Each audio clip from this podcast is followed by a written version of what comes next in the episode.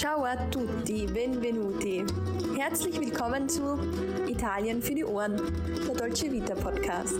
Schön, dass du da bist.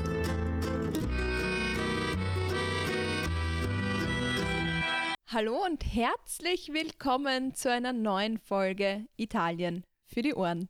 Dein Podcast für das perfekte Italien-Feeling überall dort, wo du gerade bist. Mein Name ist Sarah und ich bin nicht nur zur Hälfte Italienerin, sondern auch große Italien-Liebhaberin. An meiner Seite sitzt meine gute Freundin und liebe Kollegin Alessandra, für die natürlich das Gleiche gilt. Ciao Alessandra, come stai? Ciao Sarah, ciao a tutti, wie immer ein herzliches Hallo auch von mir.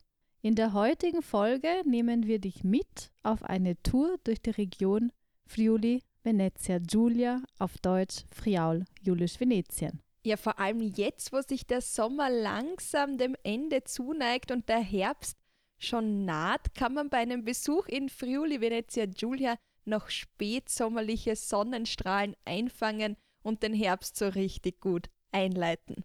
Oder den Sommer sogar ein wenig verlängern. Das gelingt zum Beispiel besonders gut in der Hauptstadt Triest. Aber beginnen wir doch einmal mit der Region an sich. Friuli Venezia Giulia liegt im äußersten Nordosten Italiens, grenzt im Norden an Österreich und im Osten an Slowenien. Geprägt wird die Gegend von den südlichen Karnischen Alpen. Außerdem zu erwähnen sind die Flüsse Tagliamento und Fella, aber auch der Isonzo. Es handelt sich generell um eine sehr abwechslungsreiche Region. Absolut, das kann man definitiv unterstreichen. Und in einer Folge können wir sicherlich auch nicht alle Besonderheiten unterbringen. In diesen unterschiedlichen Landschaften leben zum Beispiel auch die verschiedensten Tierarten, wie zum Beispiel der Braunbär, der hier zu Hause ist. Wahnsinn! Das heißt, wir müssen uns da einfach auf einige Highlights konzentrieren. Zum Glück ist die Anreise in diese Region zumindest aus vielen Teilen Österreichs nicht so lang. Da kann man auch einfach immer und immer wieder kommen und auch ein verlängertes Wochenende zahlt sich dann dort aus. Du sagst es und dabei immer auch Neues entdecken. Aber dann starten wir doch mit unserer Rundreise in der Hauptstadt Triest, fahren dann ein bisschen die Küste entlang und werfen anschließend aber auch noch den Blick ins Landesinnere mit so besonderen Orten wie Aquileia und Palmanova. In Triest, da weht ja bis heute ein Hauch der Habsburger Monarchie durch die Luft und viele Gebäude, die erinnern tatsächlich sehr stark an Wien. Ja, perfekt eigentlich Wien am Meer. Ja, das denke ich mir auch immer. Wien mit Meerzugang. Herrlich. Der Grund für das imperiale Flair in Triest ist natürlich auch historisch begründet. Von 1382 bis 1918 war Triest Teil von Österreich-Ungarn mit einem sehr bedeutenden Handelshafen. Aber nicht nur die Fassaden der Gebäude sind von den Habsburgern inspiriert. Auch ein Blick ins Innere von verschiedenen Geschäften eröffnet einen Blick in die Vergangenheit. Dafür stattet man dann am besten dem Schuhgeschäft Rossini einen Besuch ab. Unbedingt. In Italien Schuhe kaufen, das ist sowieso immer ein Highlight. Aber im Schuhgeschäft Rossini, da kann man dann auch noch die 107 Jahre alte Originaleinrichtung bewundern. Das gleiche gilt auch für die Pasticceria La Bonbonnière. Auch dort findet man die österreich-ungarische Vergangenheit. Die Konditorei, die existiert nämlich bereits seit 1836. Und dort, Sarah, kannst dir vorstellen, gibt es viele Köstlichkeiten zur Auswahl. Will man aber zu einer richtigen Spezialität greifen, dann bestellt man am besten eine Putizza Triestina. Die Putizza Triestina ist eine regionale Süßspeise, die auf die Nähe zu Slowenien hinweist. Ja, und ich weiß von dir, auch in der Steiermark aber auch in Kärnten gibt es eine Süßspeise, die auf den Namen Nussputitze hört und die dieser Variation aus Triest sehr ähnlich ist. Da merkt man dann auch gleich, dass die Steiermark, Slowenien und eben auch Triest alle einmal zusammengehört haben. Finde ich richtig spannend. In der Innenstadt locken dann aber auch der Kanal Grande di Trieste und die Piazza Unità d'Italia. Und beide Orte, finde ich, laden sehr gut zum Verweilen ein. Dort gibt es nämlich viele nette Cafés und Bars, perfekt für einen schnellen Espresso zwischendurch oder auch für den Aperitivo am Abend. Neben diesen Plätzen kann ich auch das Museo Civico di Storia Nazionale sehr empfehlen. Und weil wir vorher schon kurz die Tierwelt der Region angesprochen haben, hier kann man dann wirklich sehr viele spannende Details darüber erfahren. Zum Beispiel befindet sich dort auch die Carlotta, ein riesiger weißer Hai. Das ist ja dein spezieller Freund wieder. Ja, auf jeden Fall. Also gefällt mir gut, die Carlotta. Im Golf von Triest haben sich am Ende des 19. und am Anfang des 20. Jahrhunderts nämlich noch sehr große Exemplare von diesen Tieren befunden und Carlotta ist eben der Beweis dafür. Sie wurde 1906 bei einem aus heutiger Sicht sehr fragwürdigen Wettbewerb gefangen. Was ein Wettbewerb? Okay. Eine weiße Hai wettfischen muss man aus heutiger Sicht wirklich sehr kritisch betrachten. Dennoch, Carlotta ist 6,6 Meter groß und unglaublich beeindruckend. Es handelt sich dabei außerdem um den einzigen einbalsamierten weißen Hai aus dem Mittelmeer. Also schon eine spannende Geschichte. Unweit von Triest befindet sich dann auch das Schloss Miramare, das auch eindeutig nach einem Besuch schreit.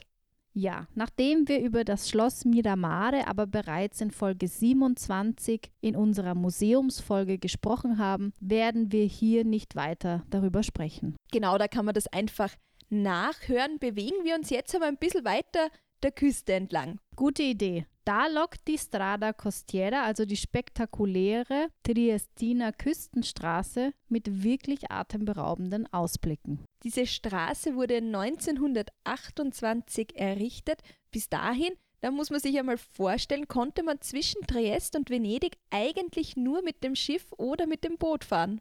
Oder vielleicht noch fliegen, oder? Ja, das waren wirklich die einzigen Möglichkeiten. Wenn man jetzt heute entlang der Straße fährt, dann hat man zum Beispiel vom Parkplatz beim Hotel Riviera einen super Ausblick und man kann von dort über Istrien bis hin nach Grado blicken. Apropos Grado, der Name ist vielleicht vielen ein Begriff, die gerne an der oberen Adria Strandurlaub machen. Ihr kein Wunder, weil die Stadt liegt auf einer Küstendüne am äußersten Ende vom Golf von Venedig.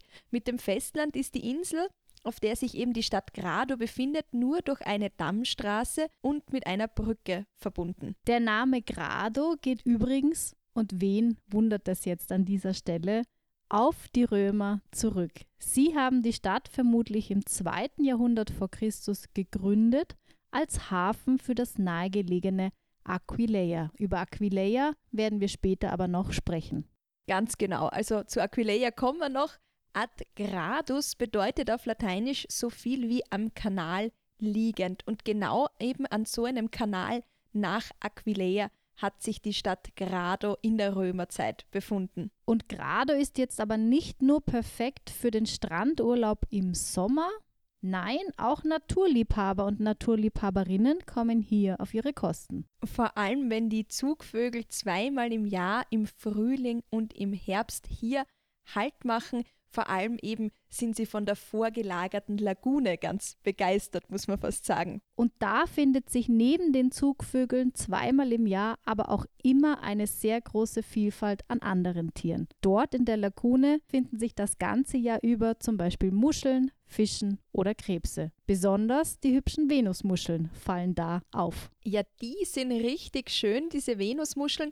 Ich mag aber zum Beispiel auch die Altstadt von Grado richtig gern und wenn man dort durchspaziert, dann fällt einem sicherlich die Hauptkirche St. Euphemia ins Auge. Es ist eine dreischiffige Säulenbasilika, wobei die ersten Teile von dieser Kirche wahrscheinlich schon im 4. Jahrhundert erbaut wurden. Und wenn du Altstadt sagst, dann freue ich mich besonders auf das Museo Nazionale dell'Archeologia Subacquea dell'Alto Adriatico. Auf Deutsch also das Nationalmuseum der Unterwasserarchäologie an der oberen Adria. Nach der Entdeckung eines römischen Handelsschiffes 1986 unweit von Grado hat man ihm beschlossen, ein solches Museum zu errichten, aber leider muss man dazu sagen, ist das bis zum heutigen Tage noch nicht eröffnet worden. Das ist wirklich schade, denn wir beide fiebern der Eröffnung schon entgegen. Wenn wir noch ein bisschen bei der Archäologie bleiben, dann ist ein Ort unbedingt zu nennen. Ja, diesen Ort haben wir ja schon bereits erwähnt. Wir begeben uns jetzt also ein bisschen ins Landesinnere zu einem Ort, den man in Friaul Julisch Venetien auf jeden Fall besuchen muss und das ist Aquileia. Wie bereits erwähnt, hat ein Kanal die antike Stadt mit dem Meer verbunden. Heute ist davon nicht mehr viel in Aquileia zu sehen und man kann sich im Grunde auch gar nicht mehr vorstellen, dass große Schiffe einst bis nach Aquileia gefahren sind. Ja, das stimmt allerdings unvorstellbar, aber Aquileia war über Jahrhunderte hinweg einer der wichtigsten, wenn nicht sogar der wichtigste Hafen der Adria. Und überhaupt war die Stadt auch wegen dieser Verkehrsanbindung sehr bedeutend. Auch das kann man sich mittlerweile nicht mehr vorstellen. In der römischen Kaiserzeit sollen hier nämlich bis zu geschätzt 30.000 Menschen gelebt haben. Eine unglaubliche Zahl. Ja, wirklich, also eine ganz schön große Zahl. Und bis heute sind nicht alle Teile von dieser antiken Stadt ergraben und erforscht. Dafür sind aber manche Teile der Stadt richtig gut erhalten geblieben und vor allem die Basilika ist dabei zu erwähnen. Ja, und diese Basilika von Aquileia, die muss man einfach gesehen haben. Besonders gut gefällt mir hier übrigens der Mosaikfußboden. Ja, mir auch. Also die Mosaiken aus dem vierten Jahrhundert, die sind richtig beeindruckend und die zeigen ganz unterschiedliche Szenen aus der Bibel. Wenn man ein bisschen genauer hinschaut, dann kann man zum Beispiel Jonas erkennen. Dieser wurde ja ganz ähnlich wie auch Pinocchio von einem sehr großen Fisch oder Wal verschluckt und dann wieder ausgespuckt. Ganz genau. Und diese Szenen, die kann man dann eben auch auf dem Mosaikfußboden erkennen. Sie stehen übrigens für Tod und Auferstehung und zeigen ganz typische Bilder für das frühe Christentum. Einen schönen Ausblick über Aquileia liefert der angrenzende Campanile, also der Kirchturm. Ja, und wenn man da oben steht und über die Felder blickt, dann kann man sich mit ein bisschen Fantasie ausmalen, wie groß die Stadt zu ihrer Blütezeit gewesen ist. Ein einschneidendes Ereignis hat dann alles komplett verändert. 452 ist nämlich Aquileia von den Hunnen unter dem Anführer Attila komplett zerstört worden. Daraufhin wurde die sumpfige Gegend auch beinahe komplett verlassen. Der Hafen ist versandet und die Menschen sind zunächst bis nach Grado abgewandert. Heute weist die Stadt nur noch um die 3000 Einwohner auf. Das heißt, bei einem Besuch in Aquileia kann man wirklich den historischen Wandel einer Stadt live und hautnah miterleben. Ja, und am besten funktioniert das natürlich wie immer mit einem Besuch im Museum, wo man dann die Highlights der antiken Funde aus der Region auch bestaunen kann. Als Freilichtmuseum kann man auch den nächsten Ort bezeichnen, der auf unserer Liste steht. Palmanova. Und diese Stadt finde ich äußerst faszinierend, denn Palmanova ist eine sogenannte Planstadt. Sie wurde von der Stadt Venedig erst im 16. Jahrhundert gegründet. Man kennt sogar das ganz genaue Datum, und zwar beläuft sich das auf den 7. Oktober 1593. Ja, und dass Palma Nova nicht einfach so gewachsen ist, das kann man sofort erkennen. Von oben erscheint die Stadt nämlich wie ein Stern. Die Form ist also gut durchdacht. Die Soldaten sollten einst vom großen Platz in der Mitte auf schnellstem Weg entlang der breiten Straßen zur Stadtmauer gelangen. Das heißt, die Stadtmauer ist wirklich auf jeder Seite genau gleich weit von eben diesem zentralen Platz entfernt. Ganz genau so ist es. Der zentrale Platz, die Piazza Grande, ist auch heute noch einen Besuch wert.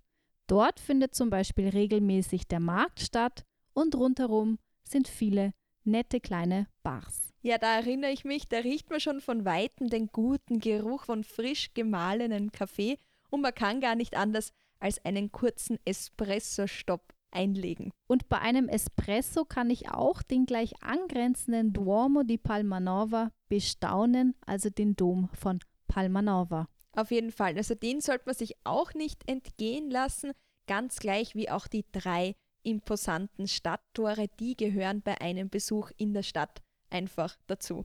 Generell lohnt sich ein Spaziergang entlang der Stadtmauer und durch die Stadt. Hier gibt es einfach viele Palazzi aus der Renaissancezeit, die sehr, sehr schön zum Anschauen sind. Generell muss man aber dazu sagen, dass die Form von Palma Nova auf Luftbildern noch sehr viel eindrucksvoller wirkt. Das stimmt. Also wenn man da zu Fuß in der Stadt unterwegs ist, dann merkt man das gar nicht so. Also man kann diese Sternform gar nicht so gut nachvollziehen. Für die Besichtigung von Palma Nova sollte man etwa einen halben Tag einplanen. Danach kann man dann auch zu unserem nächsten Punkt aufbrechen, den man auch sehr gut auf unserer Rundreise erreichen kann. Die Rede ist von Udine. Ja, wenn ich jetzt an Udine denke, dann denke ich auch immer an Einkaufsausflüge nach Italien an regnerischen Sommertagen. Ich glaube, da fühlen viele mit dir, vor allem natürlich Kärntnerinnen und Kärntner. Udine ist ja praktisch die Stadt, die man am schnellsten von Kärnten aus erreichen kann. Und Udine ist nicht nur richtig schnell zu erreichen, die Stadt ist auch wirklich hübsch. Ein Abstecher ins Zentrum der Altstadt lohnt sich nicht nur jetzt für Ausflüge an regnerischen Tagen. Man sieht hier zum Beispiel die venezianische Herrschaft, unter der die Stadt einmal stand, besonders wenn man an der Piazza della Libertà einen Stopp einlegt. Ja, ich würde fast sagen, dieser Platz ist wirklich das Highlight von Udine. Einen besonders schönen Blick, den hat man jetzt über Udine vom Schloss aus. Ja, ich würde sagen, also ein Abstecher nach Udine lohnt sich wirklich, vor allem wenn man zum Beispiel beim nächsten Mal auf dem Weg zum Badeurlaub an der oberen Adria ist. Da kann man ja zum Beispiel dann in Udine stehen bleiben und einen kurzen Spaziergang durch die Altstadt machen. Das ist doch, finde ich, ein sehr guter Tipp.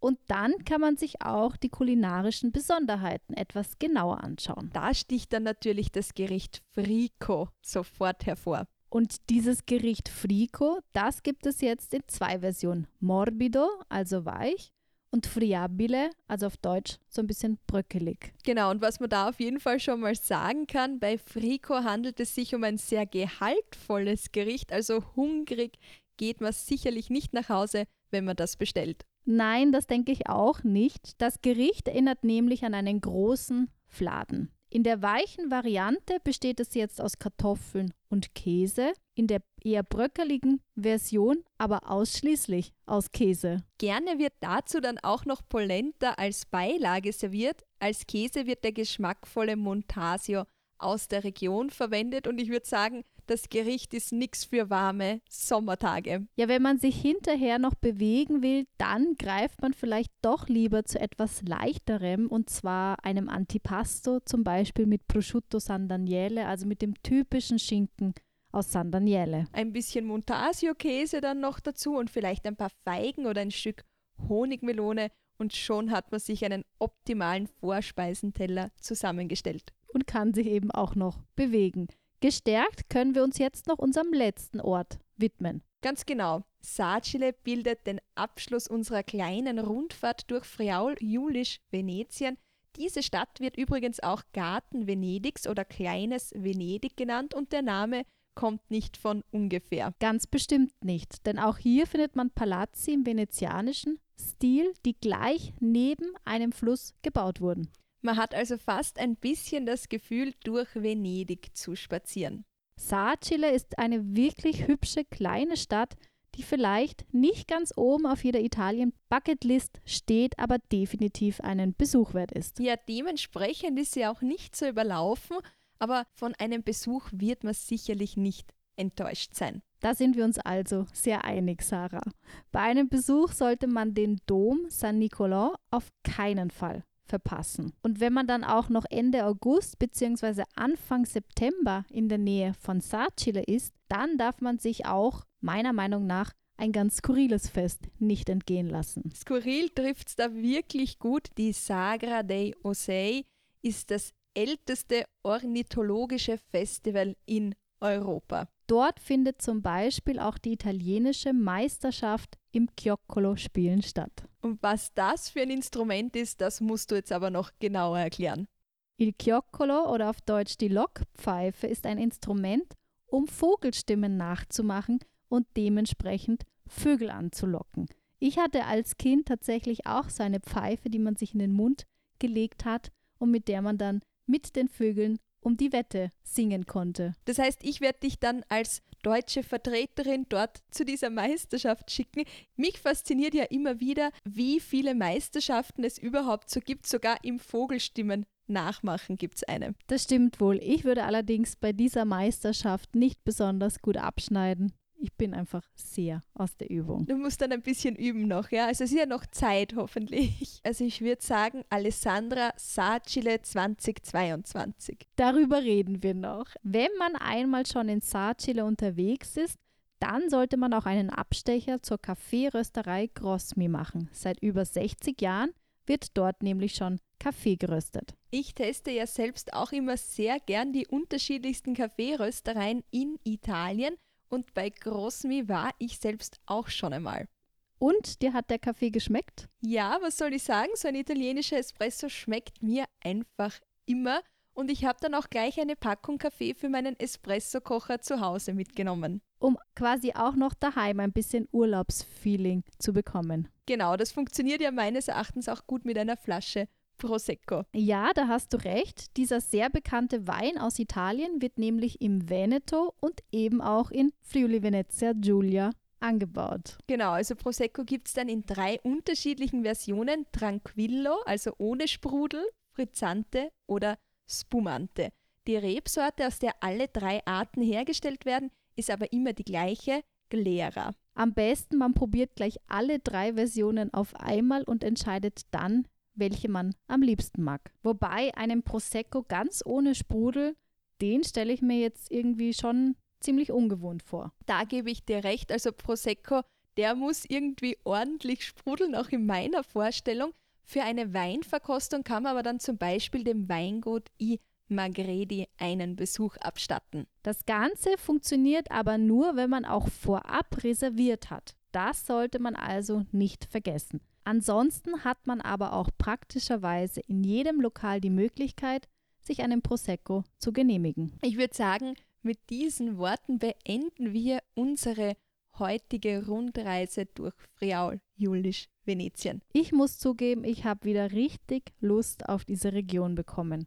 Wenn du auch jemanden kennst, der unbedingt von den Spezialitäten in Triest oder von der sternförmigen Stadt Palma Nova erfahren sollte, dann schicke diese Folge doch gerne weiter. Über Empfehlungen freuen wir uns natürlich auch immer sehr, aber auch über Kommentare oder Bewertungen überall dort, wo das möglich ist. Wir verabschieden uns an dieser Stelle, hoffen, dass es uns doch irgendwie bald ins Museum für Unterwasserarchäologie in Grado führen wird, dass das Projekt bald beendet wird und wir freuen uns schon wieder auf neue spannende Themen über Italien. Ganz genau, nächste Woche Mittwoch ist es dann schon wieder soweit, wenn es heißt Italien für die Ohren. Ciao, ciao, ciao. Ciao, ciao. Vielen Dank, dass ciao. du heute bis zum Ende mit dabei warst. Grazie mille. Wenn dir der heutige Podcast gefallen hat, dann freuen wir uns, wenn du ihn abonnierst, um keine weiteren Folgen zu verpassen. Erzähl gerne deinen Freunden oder anderen Italien-Fans von uns. Wenn du Fragen, Anregungen oder vielleicht ein kleines Lob für uns hast, dann schreib einfach in die Kommentare oder schick uns eine Direct Message auf Instagram. Wenn dich ein Thema besonders interessiert, dann lass es uns einfach wissen. Alle weiteren Infos zu dieser Folge findest du wie immer in den Shownotes. Bis dahin, Tante Belle Cose und bis bald bei Italien für die Ohren.